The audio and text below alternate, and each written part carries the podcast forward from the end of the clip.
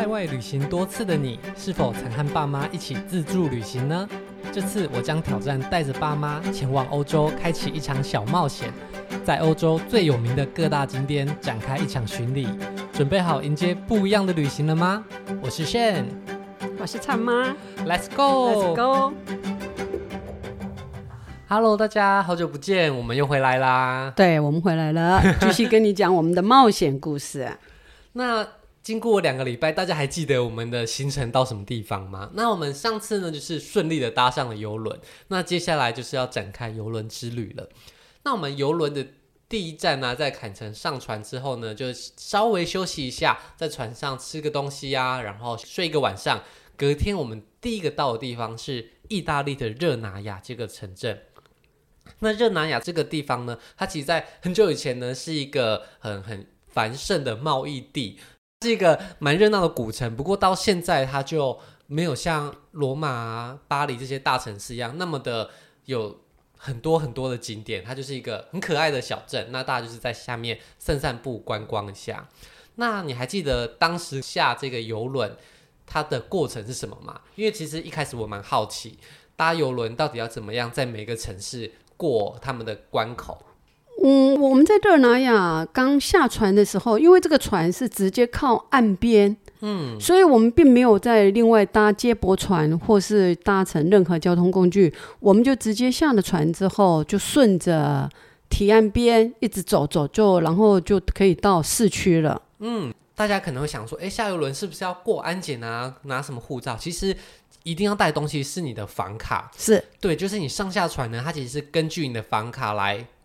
管理每个旅客的可能出入境的记录，那你下船之后就是跟着他们的走道，你就会走走走，就会经过他们的一些安检啊、呃、安检啊一些关口，嗯，然后你就会直接出去了。所以你也不需要遇到什么移民官什么的，其实都不会，只要拿我们的房卡逼一下，嗯、他然后让他看一下，这样就可以了。对，那只是相对的，你回去要上船的时候就会比较严格一点，你可能就要稍微经过安检。然后他也会严格的检查有房卡的人才可以到他们这个旅运中心的柜台里面。对，好像我听他们讲，好像会也会，如果你买很多东西的话，可能也会过一般像我们在检查行李的输送带哈、嗯，好像你有没有带了什么不该带的东西这样子。嗯、那。下了船之后呢，我们就在热那亚这个小镇，就是一开始想说，哎，那来先来散步观光一下，因为到了欧洲，大家就会想说，哦，我要漫步在欧洲的古城啊、小镇里面。是是。但是其实刚从码头一下去的时候，那个地方并没有那么的热闹漂亮。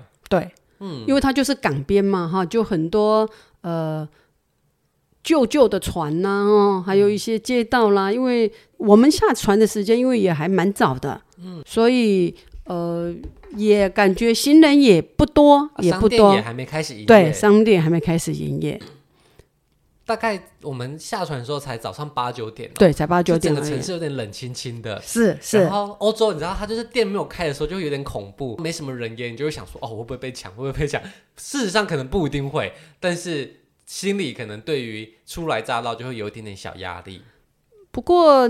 那时候呃八九点虽然是这样子，人没有很很多，但是因为天气还不错，嗯、而且呃天光也亮亮的，嗯、所以可能是我少根筋吧。我我我倒没有想过会不会被抢的问题了，我倒没有，因为我我觉得白天好像什么事都不会发生。嗯、我我我就是这么感觉，嗯、就慢慢的，而且呃八九点，其实在那个时候，在欧洲这个时候的天气都还稍微有点凉凉的啊，风又这样吹着。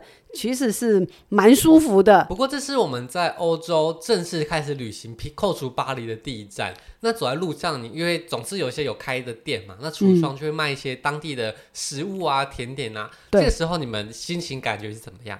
有种哎呦，我真的感受到欧洲的氛围了吗？对对对，那时候真的就是感受到一个欧洲的氛围了、嗯、啊，就是直接踏入了我们所想要去的、我们所想要看的地方了。这样子，嗯、其实呃，对于接下来的旅程是呃充满好奇的，嗯，也有期待的，嗯，觉得诶都不错，呃，每个地方每个点每走的每一个石头路。都觉得很新奇，嗯、觉得心情很愉悦，脚步也很轻快，这样子。而且搭邮轮有个好处，就是因为你不需要换饭店，所以你的行李就是整个七天都在同个房间。对对对，这个就是做长辈的都不必整理行李，什么都不必。哎，这个是很好的，东西都可以放着，不用每天收。而且你下船的时候，你就是带个轻便的东西，比方说钱包、护照，是跟你个人所需要的东西就好了。嗯，所以路上其实都非常轻松，不用烦恼到底哦行李要怎么寄啊，要拉行李，你就可以很轻松的在这各个小镇里移动。对。其实长辈们，这个游轮之旅倒真的是一个很不错的一个选择。那欧洲其实很多城镇它都有分古城区跟外面的新城区。嗯，哦、那古城区通常就是历史最悠久，那它的变化肯定是最小的，所以进去里面它的那个欧洲的那种感觉又会更明显。那热尔南亚这个地方呢，他们也是有类似的概念哈，就是在某一区有很多他们。古时候的建筑一直保留到现在，那里面可能也都没有改建成一些现代的东西，所以你走进去的时候，就有种古色古香，真的到一些欧洲的美丽的童话小镇的氛围感。他们其实中间有一条最热闹的商店街，那其实这条商店街上面就会有一些呃简单的一些连锁的东西，但是如果说你要买精品啊，你要买那些很批发的东西，或是很大型的百货公司，其实是没有的，就真的是一个。商业气息没有特别浓厚的地方，地方对，嗯，不过其实里面还是很多人在生活啦。那我印象中，我们在里面散步的时候，还有走到一个欧洲的市场。哦，那个市场我太喜欢了，尤其是我们这些妈妈们每天去我们台湾各个地方的市场。对啊，欧洲的市场真是太让人家喜欢了，它的蔬果比花还漂亮，五颜六色，干干净净的摆放在架上面。去逛欧洲的市场是让我觉得非常愉悦的。虽然一样都是菜市场，不过它蔬果单上面摆的很多东西，在台湾都是没有看过的，对不对？对，同样是番茄来讲啊，番茄有大有小，有各个颜色，呃。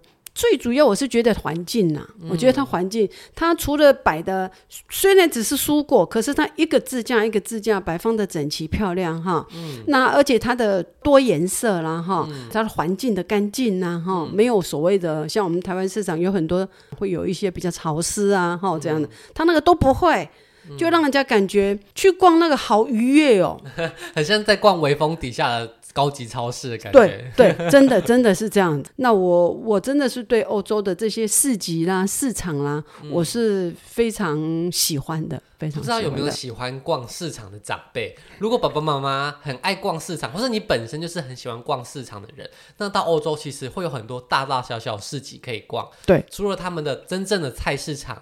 你可能就可以觉得很有趣、很新奇以外，嗯、他们还有很多周末市集啊、农夫市集啊、二手市集啊，在他们的广场，可能很多时候都会举办各式各样的小摊贩。所以市集控到欧洲，可能真的会感受到很多有趣的。对，你可以去寻寻宝啊，做什么？我觉得很棒。而且跟台湾卖的东西真的也不太一样，不大一样，不大一样。嗯、那可是你这次去他们的菜市场，其实没有买东西耶。那你这么喜欢，怎么不买？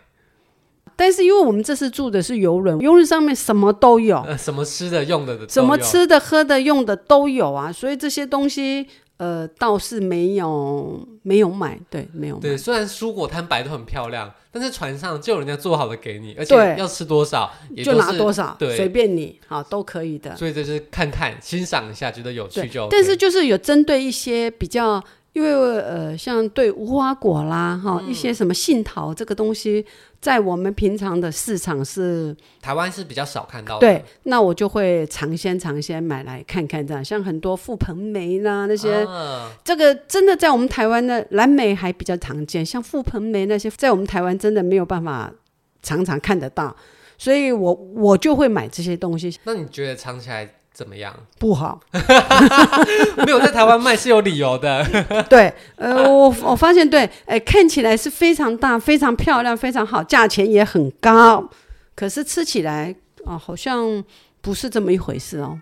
我觉得欧洲的水果它没有像台湾水果追求很甜这件事情。对，那我觉得除了甜以外啊，他们的风味也比较淡一点点。其实台湾水果很甜啊，它又会有很浓烈的香味、水果的香气。不过我觉得欧洲的可能他们 care 的水果也不是 care 这个部分，所以他们没有针对这个部分做什么调整。对，可能是我们自己吃习惯了我们自己台湾的东西，我们台湾的吃非常精致，非常你要酸要甜要怎么样的都可以随心所欲。嗯，而在欧洲。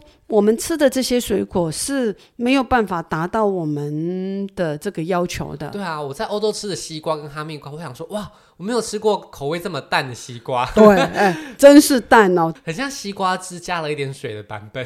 对对对对，淡淡的感觉。对，不过也有些人觉得台湾的水果太甜了，或是太香了。那如果这样，你到欧洲可能会觉得，哎，这里的水果刚好蛮清淡的，个人口味问题啦。对，个人口味问题了。好，那我们就。提供大家参考，在欧洲你在市集逛逛啊，嗯、买水果的经验，尝尝鲜可以。对，那其实这个小镇因为不大，所以我们一个早上就逛完了。在这个地方附近有一个意大利很知名的 Outlet，那当时我本来有想要去这个 Outlet，不过因为它的交通并没有那么方便，你要转火车再转公车，可能你来回的路程各需要一个多小时。所以如果你今天搭乘游轮，又很想要在 Outlet 购物的话，可能建议一大早就要搭他们的。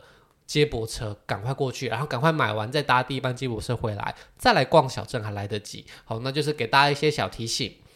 好，那在这个小镇逛完之后，我们就回到游轮用餐。其实游轮呢，它不只供晚餐而已，它是早餐、午餐、晚餐都有供餐。只是午餐大家大多都会在外面游玩，就会没有吃到。对，那有些人甚至晚上也还在外面玩，所以他晚餐也会没吃到。是，那早餐有人可能还没醒来，所以早餐也没去吃。所以你能够吃到哪一餐，其实都是很看个人的旅行规划的。那我们这一天刚好就是非常的。台湾，我们三餐都吃了。我们三餐都吃了。我们从热内亚逛完之后，就直接回到船上去，刚好就可以赶上吃午饭的时间。嗯、可是我们发现说，虽然我们没有去逛 Outlet，可是我们这个午餐是非常好吃的。嗯。那我们来跟他分享一下他的供餐形式好了，因为之前有提到游轮有很多公司、嗯，对对对，其实游轮有蛮多间餐厅的，他们的光 buffet 就有两间，好像我们搭这艘船叫 MSC 的 Sea View，那它的自助餐厅可能有特定的时段，它接近可能有十二三个小时，好，那中间可能其他餐厅开放的时候，它就会暂停休息一下，不过其他时候你都随时的可以去吃，它有热食。有冷的啊，有甜点、水果都有。对，那在正餐时间呢，他们就会开放单点的套餐的餐厅哦。那这个餐厅它就是每个人都会安排好位置，它呢就像是你进去一间正式的西餐厅，会给你菜单，然后会写说，哎，今天前菜有什么选择？可能三四种，主餐有什么选择？跟甜点，那他们基本上都是三道式，前菜、主餐跟甜点。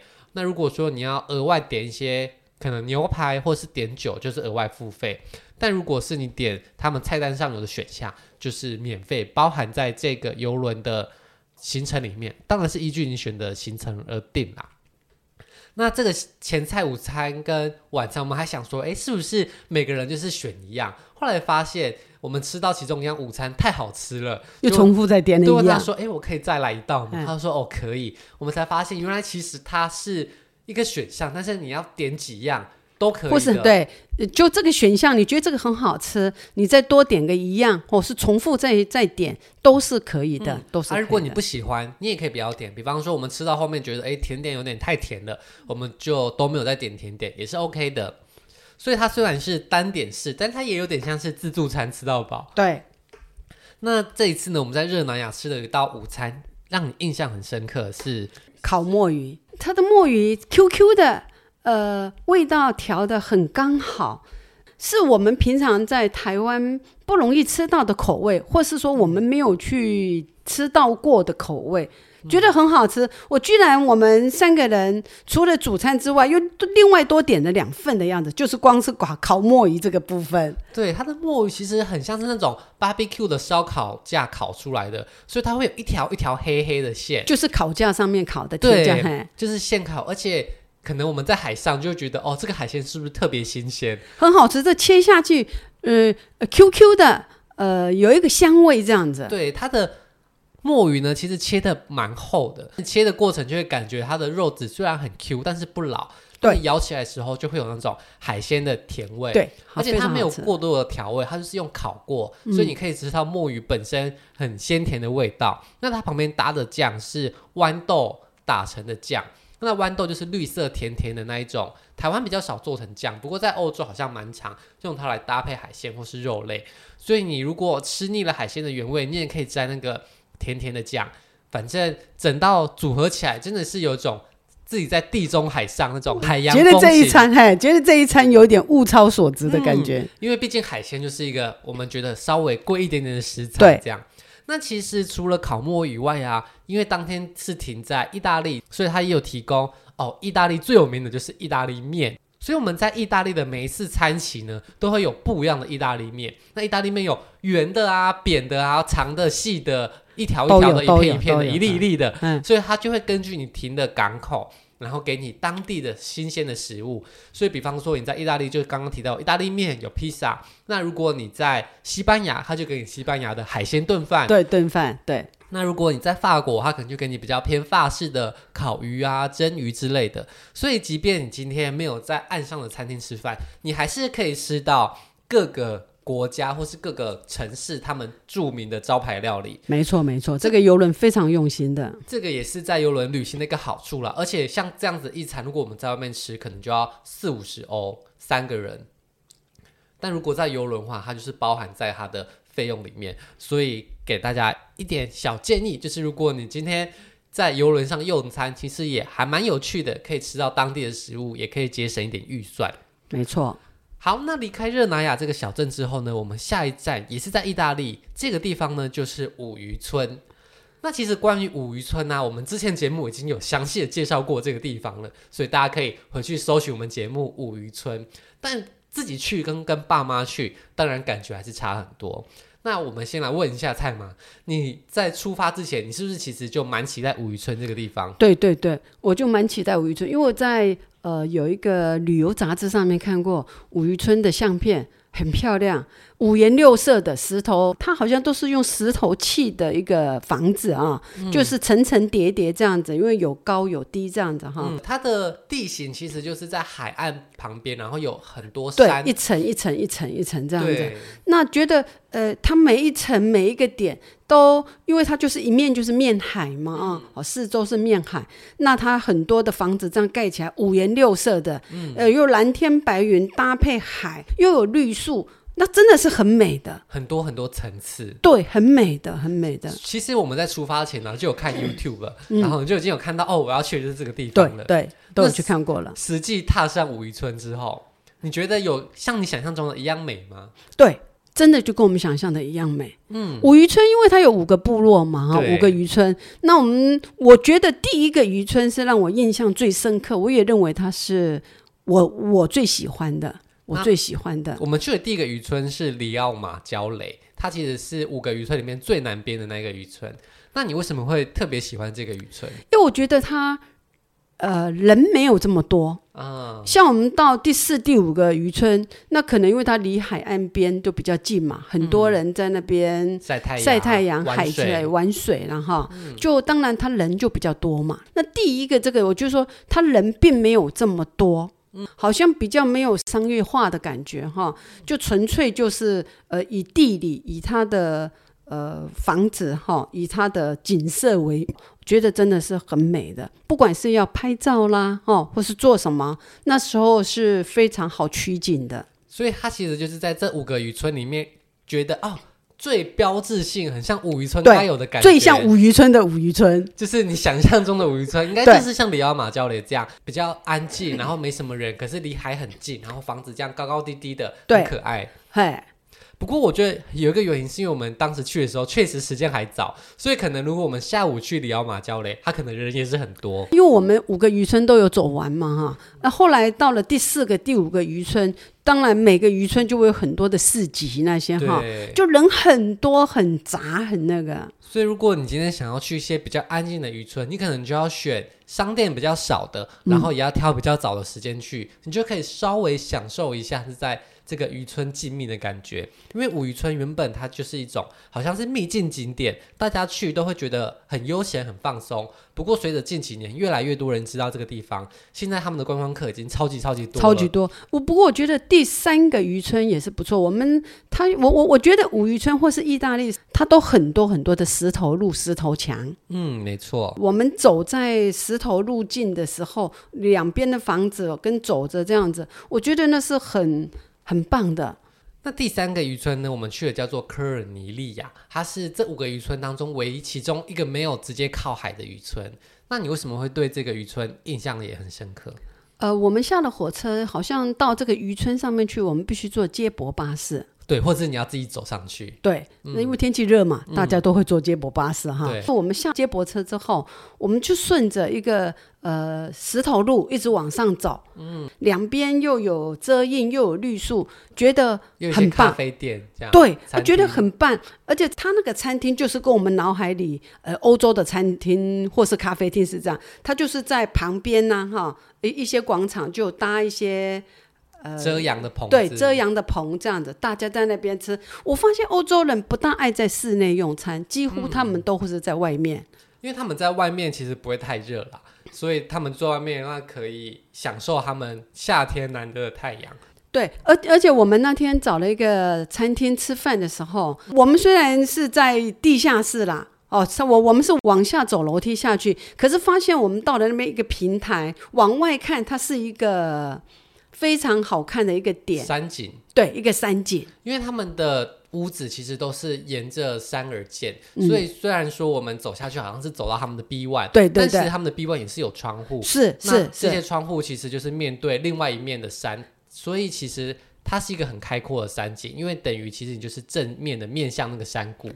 对，而且有一个很特别，就是说我们坐在那边的时候，刚好那时候我最记得那边有一个塔，就像教堂这样子，刚好有一个吊钟，嗯，吊钟，刚好我们坐下去的时候，一下子就十二点了，就听到它撞了，听了十二次声响，觉得，呃，那个钟声响的是时间点跟那个声音，让我们觉得心里很很舒适，很轻松这样子啊。其实很符合我们想象中的欧洲啦，啊，在坐在一个餐厅里面吃着意大利面，然后听到远方教堂钟声响，对对对对对对，对，就像歌词一样，是是是。这样子的感觉，对，觉得就是很好，就是很好这样子。而科尔尼利亚这个小村庄呢，其实就是因为它不靠海，而且它还要搭乘接驳车或是走山路到这个山顶。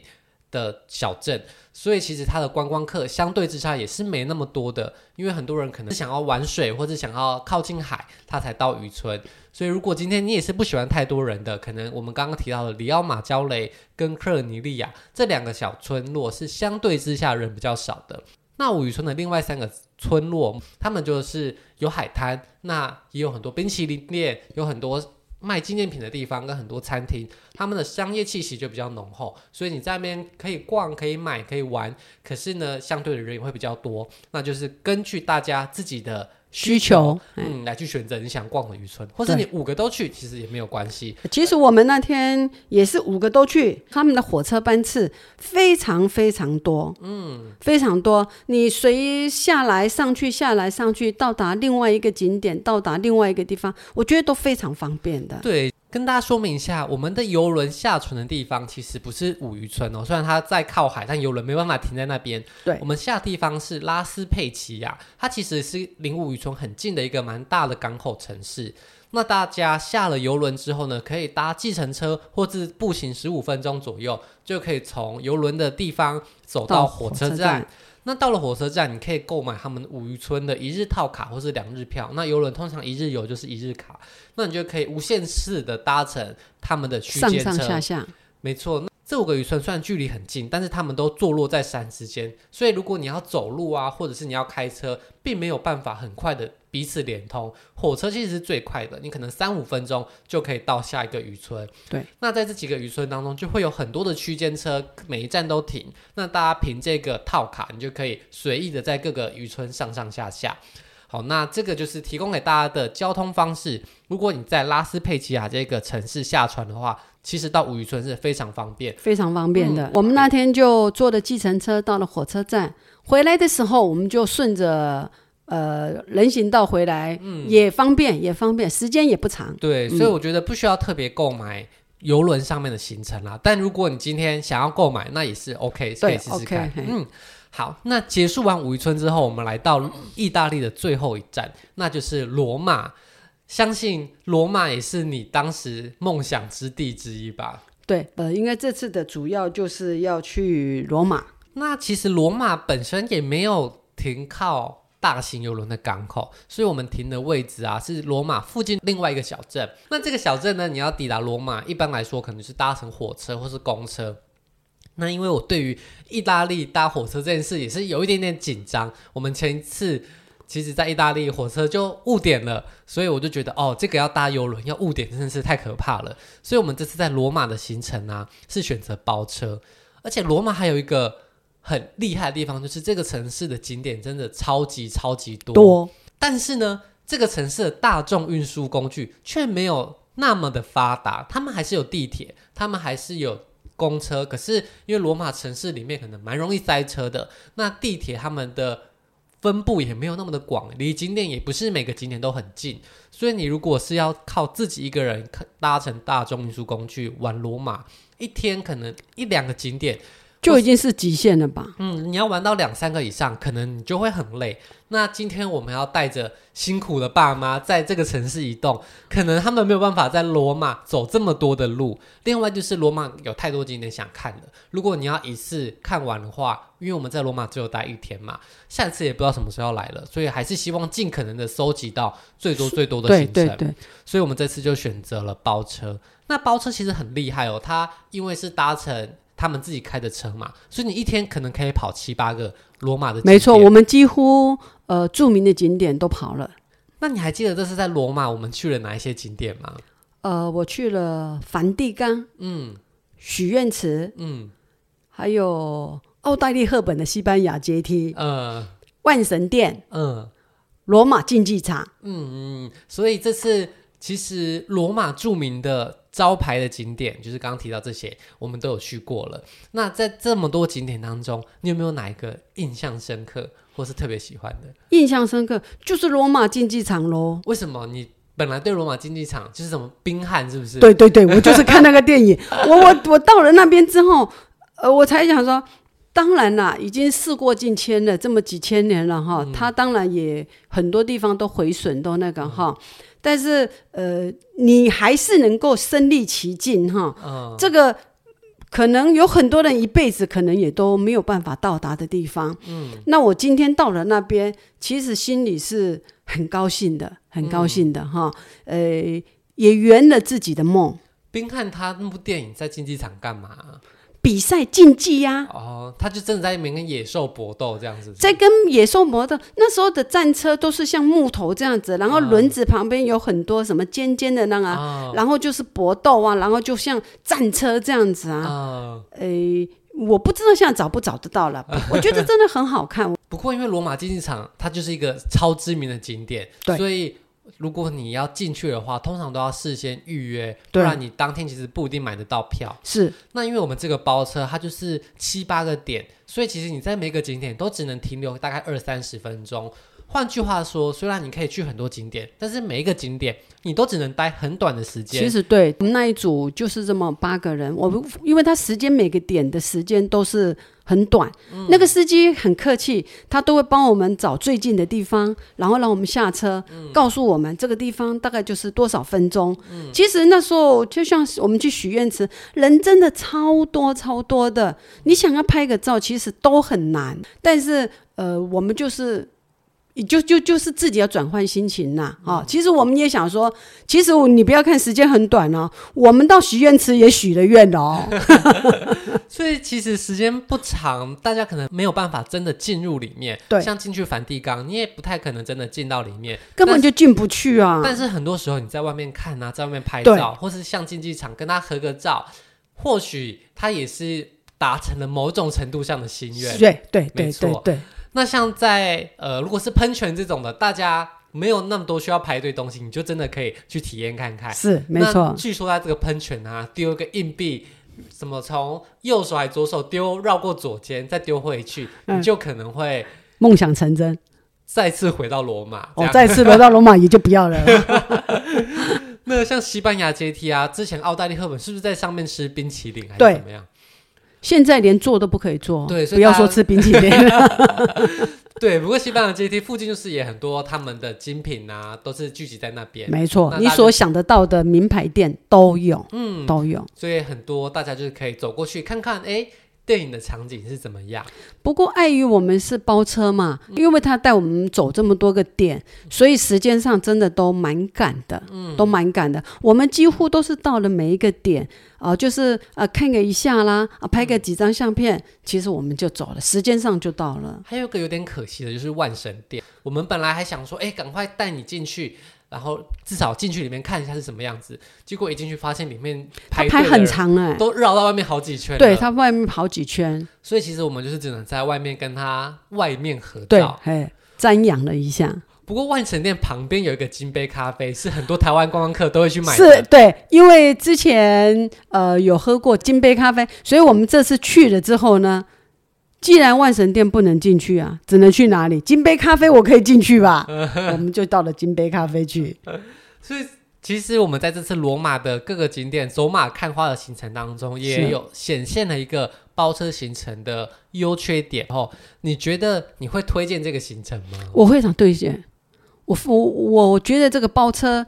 呃，虽然时间都很短，都是走马看花，但是我们今天不论了。如果说这个点我们自己来了，这个点给我一上午的时间呢，其实我觉得也是很匆忙的，因为他排队的人队伍真的是人龙太长了。嗯，我光排队一个小时就不一定进得去。嗯。好，那与其在那边排队，大太阳底下这样子酷晒的话，那我觉得包车我就反反而比较赞同了。不如多看几个景点的外面，不如就好了。既然走马看花都不能深入嘛，嗯、那我就多看几个点。嗯，而且刚好刚好我们包车这个这个司机也很棒，他不止帮我们找最重要的厕所，嗯、介绍我们吃最好吃的冰淇淋，也带我们去午餐。其实这个都，我觉得这个应该是包车才有的啦。就可能大团跟小团还是不太一样。是，那我们刚刚有提到游轮上其实也是有行程。其实啊，游轮官方他们每到一个城市都会有提供当地很多不一样的行程。那到底大家应该要跟游轮订他们的行程好呢，还是我们应该要自己找旅游的行景点好呢？我觉得真的是。各取所需嘛，嗯，而且我觉得很看每一个城市而不同。比方说像武渔村，它就是一个你自己旅行也非常方便的城市。那我觉得无论是邮轮上的行程，或是外面团体的行程，我觉得都不太需要自己一个人就可以了。如果你有基本的英文能力的话，那像罗马，它就是一个交通比较不方便，它的不可控因素也比较高的地方。那搭游轮，官方提供的旅行团有几个好处，第一个是它保证你可以登上船。因为那个是游轮自己派出去的旅行社，对，所以他一定会让你上船。之前有提到游轮，他们就是有一个固定的起航时间，如果你错过了，你就要自己回去跟他们会合，你可能自己就要到其他的国家、其他的下一个点。对，但如果你是跟游轮的官方订的，它通常我印象中它就是一定会想办法让你上到船。不过也因此，他为了要保证大家能够准时上船，那他的行程就不会定的那么极限，可能船出发的前两个小时，他就会安排回程了。另外还有一个好处是优先可以下船，因为有些景点可能很多人要下船，或是像坎城这个地方，它下船没有那么方便，那他就会让这些有参加团的人可以有一个固定的集合时间，他们就可以在集合时间前就先下去他们的景点。所以这是跟游轮的好处。那另外就是，如果你有一些抵用券啊，或是你有一些特别的套票，那或许你也可以使用。不过跟游轮有一个最大的差异，就是它的价格通常是这些选择里面最高的。那如果要比较便宜的话，大家就可以自己到网络上，很多旅行社他们也有提供这种岸边的旅游行程。好，那像 Klook 可能也有，但我当时找没有那么多。好，那大家可以自行上网，游轮岸上行程有一些特别的网站。那我这次找的网站叫做 Get Your Guide。那这个网站呢，它也是有很多各个城市不一样的导览，比方说包车，那甚至是十人包车、五人包车、三人包车、私人的包车，它都有。那它的价钱其实会比跟邮轮公司订便宜蛮多的哦。我记得当时跟邮轮公司订，如果是罗马的这样子类似的行程，可能要一百五十、一百六十美，或是一百二十美，就是根据每个稍微有点定价落差。可是如果你今天是跟外面的这些团订的话，可能只要八九十美就有了。哦，差了将近一半呢。对，差了可能一点五倍，嗯、一两千块台币。那如果你是三个人，可能就差了五六千块，那蛮多的。对，那至于刚刚提到邮轮有些保证登船的。呃，好处啊，有一些的旅行社他也会保证，如果他没有登上船，他会帮你接到下一个点。对，所以如果你真的很担心登不上船，你可以找有类似的保证服务哦。不过他们的缺点就是因为他不是船公司，所以你要自己想办法下船找到集合点。那当然他们都会提供很多资讯，比方说让你联络导游啊，或是在什么特定的点集合。但是人生地不熟，你也不知道那个港口长什么样子。如果你要自己下去集合，还是会有一点点紧张。那如果在游轮上，它就是直接在游轮的餐厅，或者在一些大厅，它就会举着牌子告诉你走哪边。所以这个就是根据每个人的需求，对，来做选择了。嗯，嗯好，那提供大家做参考。那今天呢，我们就分享了在意大利的游轮之旅，去了热那亚、五渔村，还有罗马的地方。那我们也采用了自助啊，或者是跟团的方式，或是包车的方式啊。嗯，那下一次呢，我们就会继续跟着游轮前往西班牙。西班牙很棒哦，可以坐马车哦。对，那如果还好奇我们之后的欧洲之旅做什么的话，那就请继续锁定我们接下来的节目喽。那我们就下两周见，大家拜拜，拜拜。